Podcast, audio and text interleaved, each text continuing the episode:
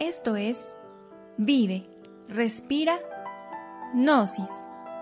El podcast que estás buscando si lo que realmente quieres es hacer un cambio profundo, consciente y radical en tu vida. Bienvenido. Hola, ¿qué tal? ¿Cómo están? Les enviamos un cordial saludo y estamos muy contentos porque en esta ocasión vamos a hablar con ustedes de un tema verdaderamente apasionante. Se llama el rayo de la muerte. Y hablar de este tema es bien interesante porque pues es un tema que me parece que lo primero que genera en nuestra psiquis tan solo de nombrarlo es miedo. Y hay que ir aclarando y desmenuzarlo. El principal miedo que nos da pues es por el desconocimiento de qué sucede con ese fenómeno físico en el cual todos nos tenemos que enfrentar tarde o temprano. Lo más increíble de esto es que nos hemos enfrentado a él muchísimas veces. Eh, ya lo decíamos en temas anteriores de la rueda del samsara, tan solo, tan solo en un ciclo humano, pues lo hemos experimentado 108 veces, pero también hemos pasado por el ciclo animal, este, eh, vegetal, mineral, y lo hemos experimentado muchísimas veces y nos sigue dando miedo. ¿Por qué? Porque tenemos la conciencia profundamente dormida. Y lamentablemente otra cosa que nos da mucho miedo de la muerte es lo que maestro Samael le llama el apego. Tenemos tanto apego a mi casa, a mis hijos, a mi dinero, a mi posición social, a mi familia, a mis amigos, a mi entorno, a mi coche, que todo eso, que todo eso este, genera obviamente un miedo muy grande, pues a lo que implica la muerte, que es un desapego, porque la muerte es un corte de caja en el cual tenemos que hacer un balance, entregar todo lo que en esta existencia tuvimos, poseímos y tenemos que empezar un nuevo ciclo, quién sabe dónde, ahorita lo vamos a ir viendo. Entonces, es importante que nosotros vayamos entendiendo estos temas para transmutar ese miedo por luz, por amor, por comprensión y sobre todo que lo vayamos viviendo de una manera distinta. Me parece que tiene que llegar un momento en el que más que tenerle miedo a la muerte, debemos de tenerle miedo a la forma en la que estamos viviendo. El maestro Samael decía que la vida debíamos de aprovechar para vivir una vida edificante y esencialmente dignificante. Ese es el objetivo, ese es, ese es, perdón, el objetivo de la autorización íntima del ser, pero el medio para lograrlo es eso que decía el maestro, y lamentablemente nosotros estamos muy absortos eh, evadiendo el tema de la muerte y, repito, en último caso, preocupados por la muerte, ¿no? Pero no estamos ocupados por la vida, por el tiempo que la divinidad nos sigue prestando. Y, bueno, pues para empezar con el tema, eh, me parece que es prudente hacernos una pregunta, ¿no? ¿Cuándo morimos? ¿Cuándo ocurre ese fenómeno? ¿Será cierto que ya está en el destino, en las estrellas, en tu signo eh, en tu signo zodiacal, en tu ascendente, eh, etcétera, la fecha y el día que vas a morir? Bueno, pues hay que contestarlo de manera clara. Eh, sí y no. Sí, porque todos venimos a esta existencia con un debe y un haber, con un karma y un dharma. Uno viene a, este, a esta existencia pues a pagar karmas. Ley es ley y la ley se cumple. De otras vidas. ¿Se acuerdan cuando poníamos el ejemplo de, de personas que se la pasan haciendo hijos como si fuera una broma, como si fuera una graciosada, porque hay mi, hijito siempre fue muy coqueto y, y, y votan a los hijos, se está generando un karma espantoso. Cuando un hombre y una mujer se andan metiendo con todos, con todos y con todas, porque ahora somos open mind y, y ahora parecer que ser swinger no está malo, eh, pues imagínense nada más todas las larvas astrales que se van impregnando a nuestro cuerpo físico, pero también a nuestros cuerpos etéricos eh, e interiores e internos. Entonces, todo eso nos va generando un karma. Cuando nosotros llegamos a esta existencia, venimos con un balance. Eso es lo que determinó que a uno nos vaya bien y a otro nos vaya mal. ¿Sí? Pensamos que fue obra de la casualidad. Oye, pero ¿por qué si eran siete hermanos, por qué a dos les está yendo de maravilla y a los otros les va bien mal y resulta que a los que les va mal aparte envidian a los otros que les va bien y etcétera, ¿no? Pues porque cada quien ya trae un bagaje, trae una maletita cargando desde vidas pasadas y ahorita vamos a ver por qué sucede eso. Entonces, sí hay una fecha, sí hay un destino, pero el destino se va moviendo. ¿Por qué? Porque existe también pues el plan divino. ¿Qué sucede cuando una persona, por ejemplo, por ley de retorno y recurrencia, que es un tema que vamos a ver más adelante, tendría que desencarnar, por ejemplo, a los 70 años? Sin embargo, está trabajando sobre sí mismo, está ayudando a sus semejantes, pues obviamente la divinidad sabe que esa vida se está aprovechando de manera positiva y constructiva, sobre todo consciente, y pues le da un plazo más, le da una prórroga, porque la divinidad es misericordiosa. Ah, pero ¿qué pasa si por el contrario le tocaba desencarnar, pónganlo ustedes a los, a los 70 años, ¿verdad? Y sin embargo llevó una vida tan desastrosa pues los mismos padres internos de esa esencia dicen, ya no más, mejor recojo esa esencia, recojo sus principios anímicos espirituales, lo trabajo en ese inter entre vida y vida, y ahorita vamos a ver cómo funciona eso, y, y, y, lo voy ayudando espiritualmente para que en otra vida venga más consciente y no se atasque de karma, porque si no, pues imagínense, de por sí es difícil despertar y luego súmale que tenemos una maleta bien llena de karma, pues todavía va a ser imposible. Entonces a veces también los padres internos te acortan por tu bien, aunque uno no lo vea así en ese momento, pues este, una, una existencia cuando no está siendo bien aprovechada.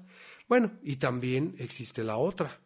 Vivimos en un mundo en donde se gesta la ley del accidente. Si yo, yo siempre ponía esa broma a mis estudiantes, ¿no? Imagínense que, que, mi esposa me diga, vete por las tortillas y ahí voy yo corriendo, ¿verdad? Con la, con la servilleta a, la tortillería para que no se enoje mi gordita y no me fijo y, no, me cruzo la calle y, me atropellan, ¿verdad? E, desencarna uno, ah, era un karma. No, eh, no necesariamente, pues, puede ser, pero pues no, simplemente la ley del accidente también está presente en la vida tenemos siempre que tomar precauciones, ¿no? ¿Por qué? Porque vivimos en un mundo de 48 leyes en donde debemos también cuidarnos porque también hay imprevistos que si uno no está alerta, pues ahí te vas. También producto de qué? Pues de que está uno dormido, ¿eh? Bueno, entonces ya decíamos, en ese momento es cuando se da la muerte, ¿verdad? ¿Qué es la muerte? O sea, ¿cómo podemos nosotros definir en qué momento una persona desencarna? Hay un debate ahí eh, muy profundo de que si eh, la persona se considera que desencarna cuando este, pues ya sus, eh, sus, em, sus ondas mentales dejaron de emitir radiación, energía, ¿sí? las neuronas, pues, si ya no produce energía em, el cerebro, y entonces dicen en ese momento hay muerte. Ah, pero luego dicen, espérate, porque ha pasado que luego los conectan a una maquinita y después vuelven a, vuelven a, a, recobrar la conciencia, ¿no? Ah, bueno, pues entonces puede darse que, que también, pues cuando se para el corazón, pues también sucede lo mismo, que ya ahorita los pueden conectar y, y ahí los tienen un rato, ¿no?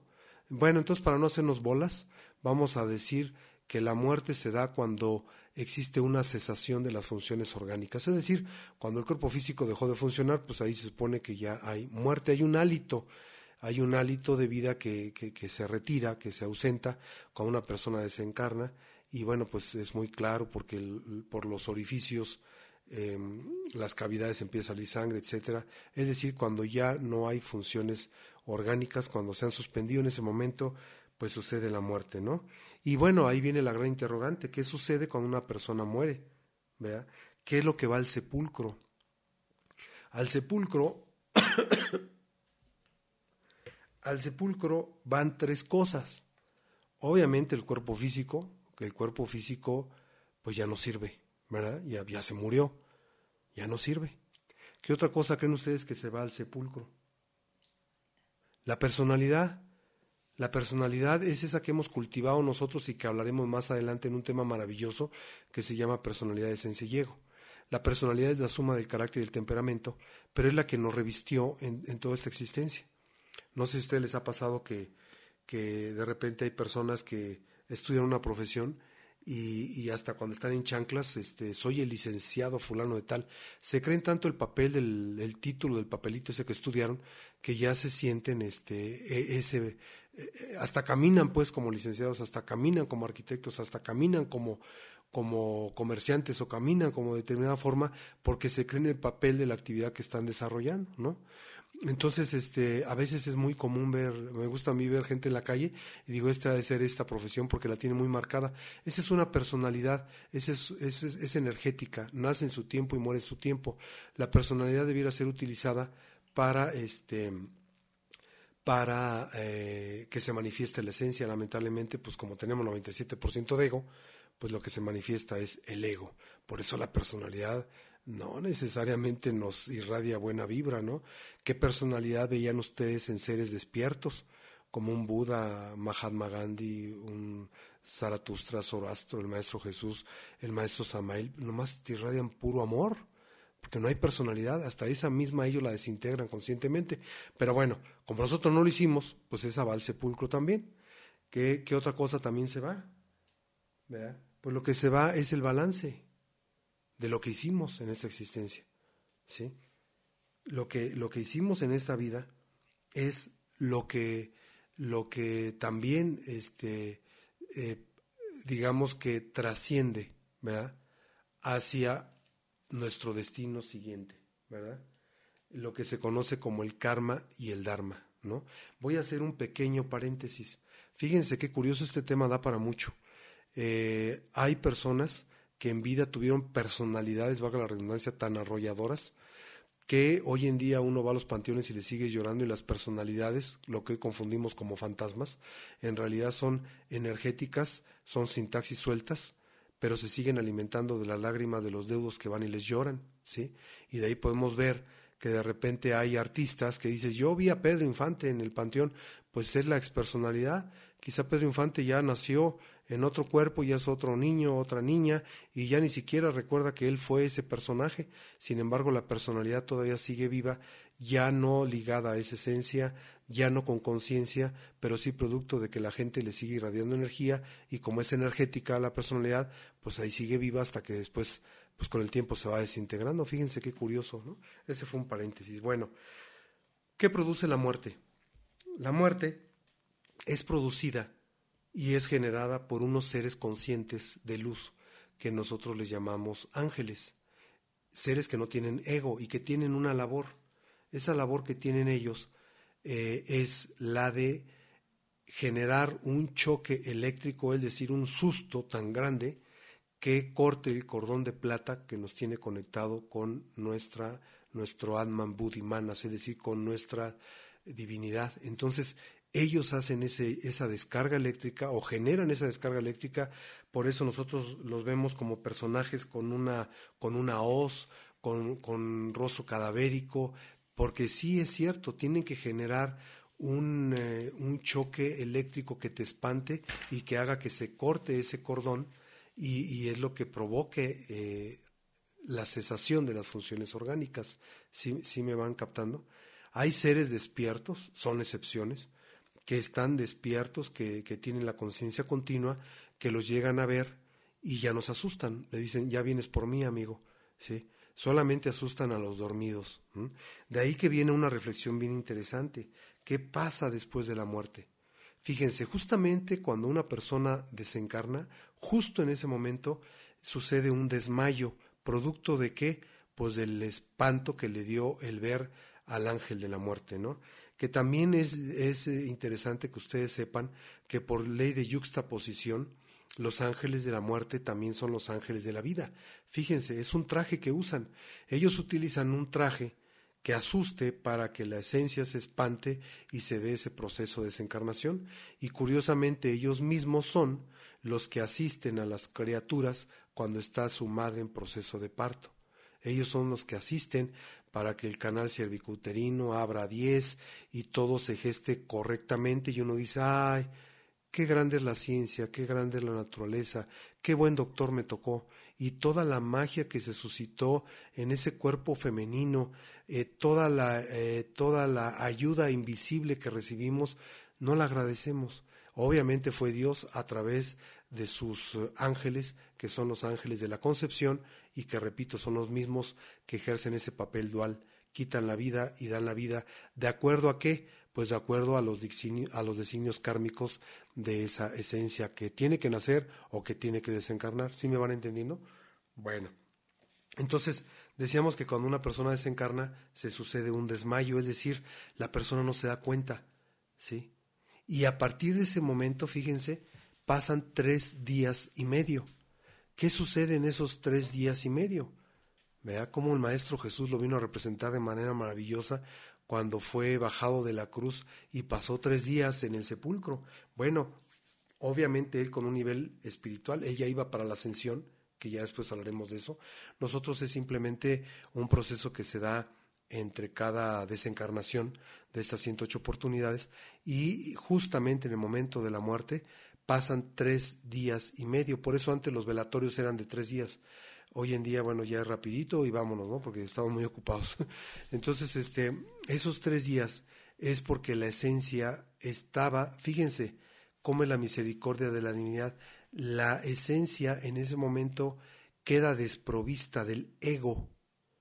El ego que tanto nos atormentó, el ego que nos hizo creer nuestras mentiras, el ego que nos hace creer que nosotros somos buenas personas aunque hayamos abandonado a nuestros hijos, el ego que nos hace creer que yo soy una persona justa a pesar de que me la paso este, robándole las cosas al, a, mis semejantes, el ego que me hace creer, creer que yo soy un santo, que doy buenos consejos cuando en el fondo mis consejos están cargados de envidia, de mala voluntad, de, ¿cómo se llama?, de intriga. Todo eso, porque obviamente todos nos creemos que somos eh, de veras eh, unos seres muy, muy lindos y muy bonitos, pero es por el mismo ego que nos engaña. Pero cuando una persona desencarna, en esos tres días y medio el ego es retirado de esa esencia para que la esencia recapitule todo lo que vivió durante esta última existencia desprovista de ego para que no se justifique. Y la, ausencia, la esencia desprovista de ego no se justifica en nada. Ya no dice fue culpa del gobierno, fue culpa de mis papás, fue culpa de mi cónyuge, fue culpa del vecino, fue culpa de quién sabe quién, ¿verdad? Ya dice mi culpa, mea culpa. Ya asume su responsabilidad solo. Eso pasa en esos tres días y medio. ¿Qué sucede entonces después de esos tres días y medio? ¿Se acuerdan cuando les habíamos dicho que dentro de nosotros se encuentra una parte de la divinidad que se llama conciencia, que es el caón, que es la voz de la conciencia, que es una parte autónoma y autoconsciente dentro de nosotros mismos que no se puede sobornar, que no forma parte del ego, sino más bien forma parte de nuestra esencia divina y por lo tanto ella estuvo anotando de instante en instante todo lo que hicimos en pensamiento, palabra, obra u omisión durante la última existencia. Anotó todo. Nos ayudó a que nosotros nos diéramos cuenta en esos tres días y medio. ¿Y qué sucede inmediatamente después?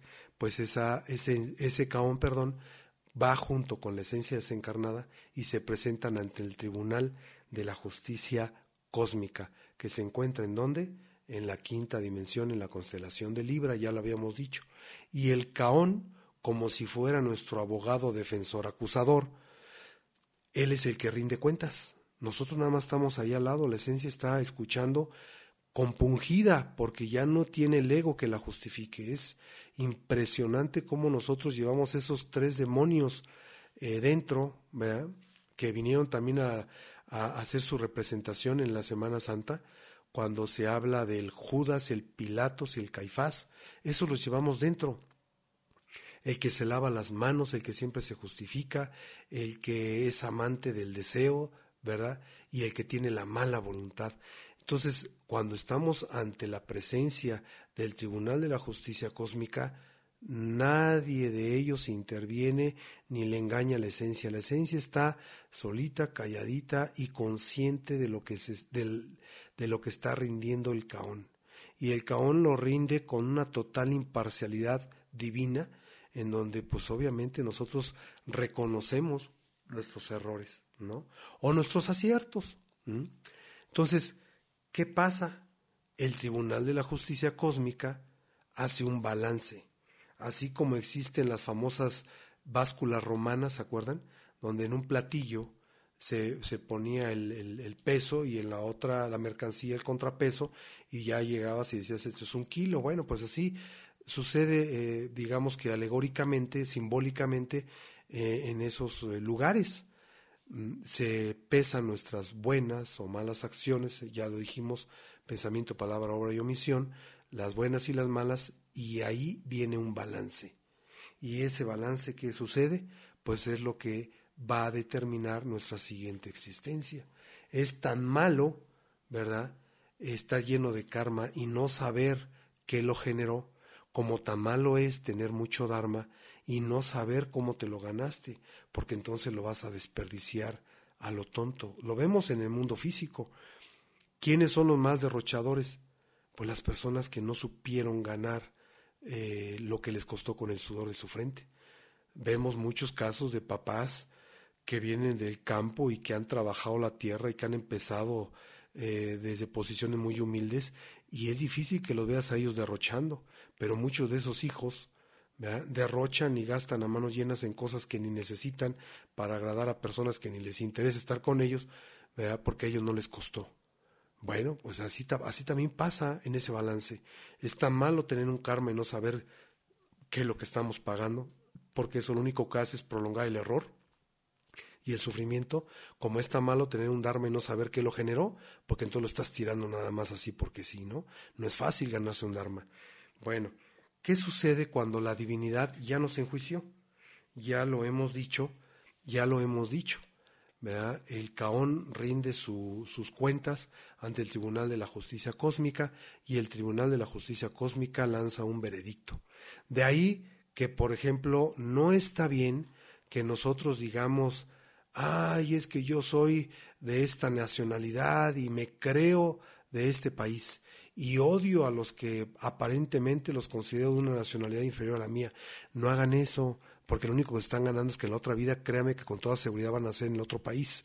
¿sí? No seamos racistas ni clasistas, porque de veras no la van a aplicar.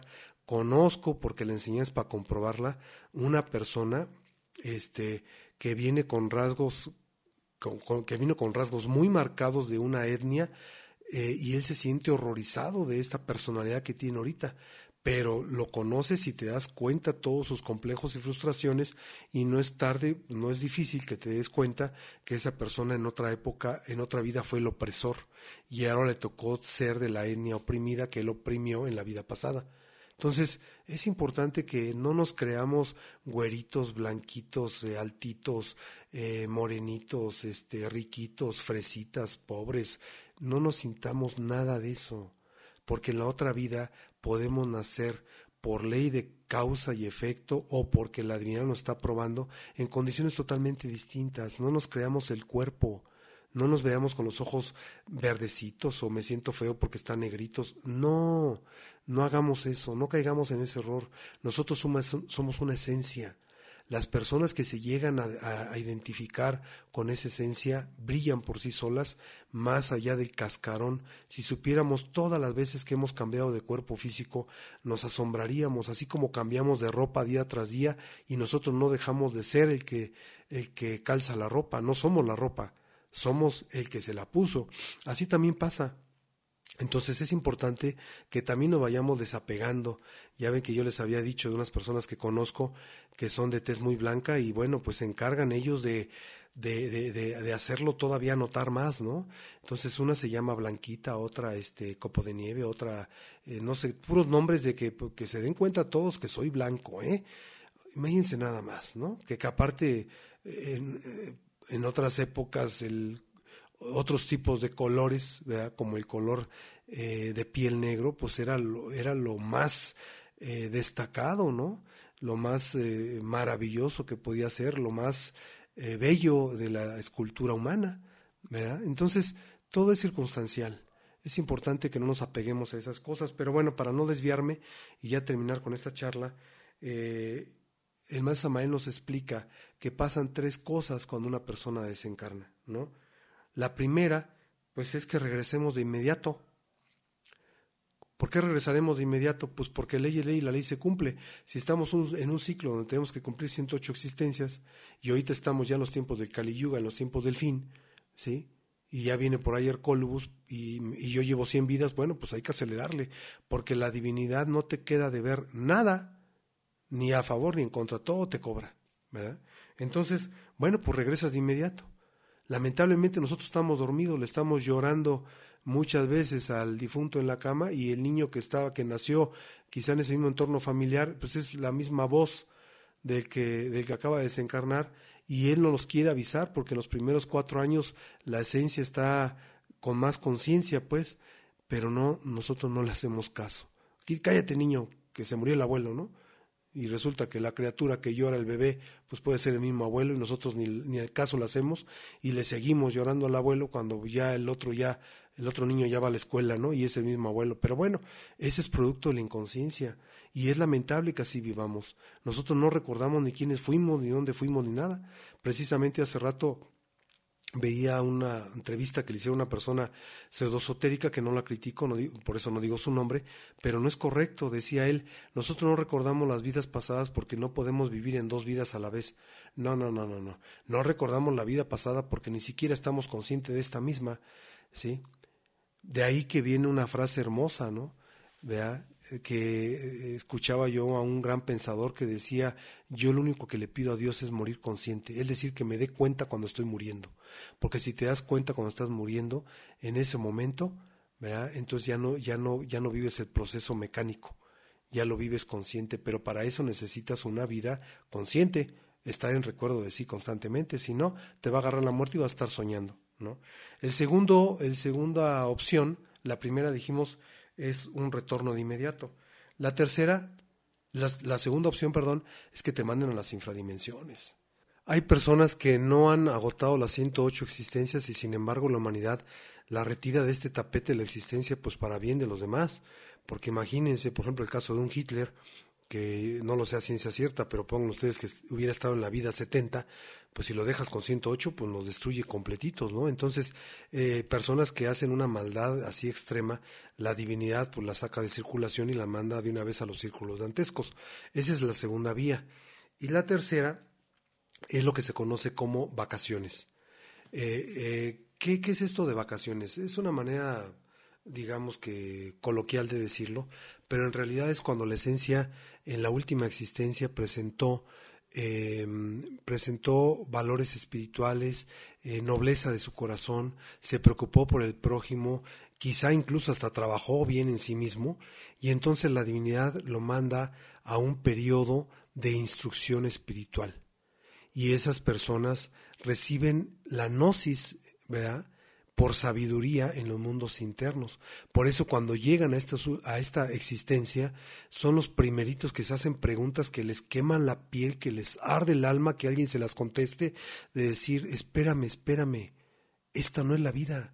Yo no quiero vivir por vivir, trabajar por trabajar, llenarme de problemas. Yo quiero, debe haber un misterio. Bueno, pues esas interrogantes han de saber ustedes, no vienen precisamente de nosotros, bueno, sí vienen de la esencia, pero vienen producto de ese periodo de instrucción previo al nacimiento, al último nacimiento, que nos motivan a hacernos preguntas profundas para aprovechar bien la existencia y revolucionar nuestra conciencia. Bueno, hasta ahí el tema. Eh, vamos a continuarlo en la, en la charla anterior, en la charla siguiente, con este comentarios. Gracias y buen día.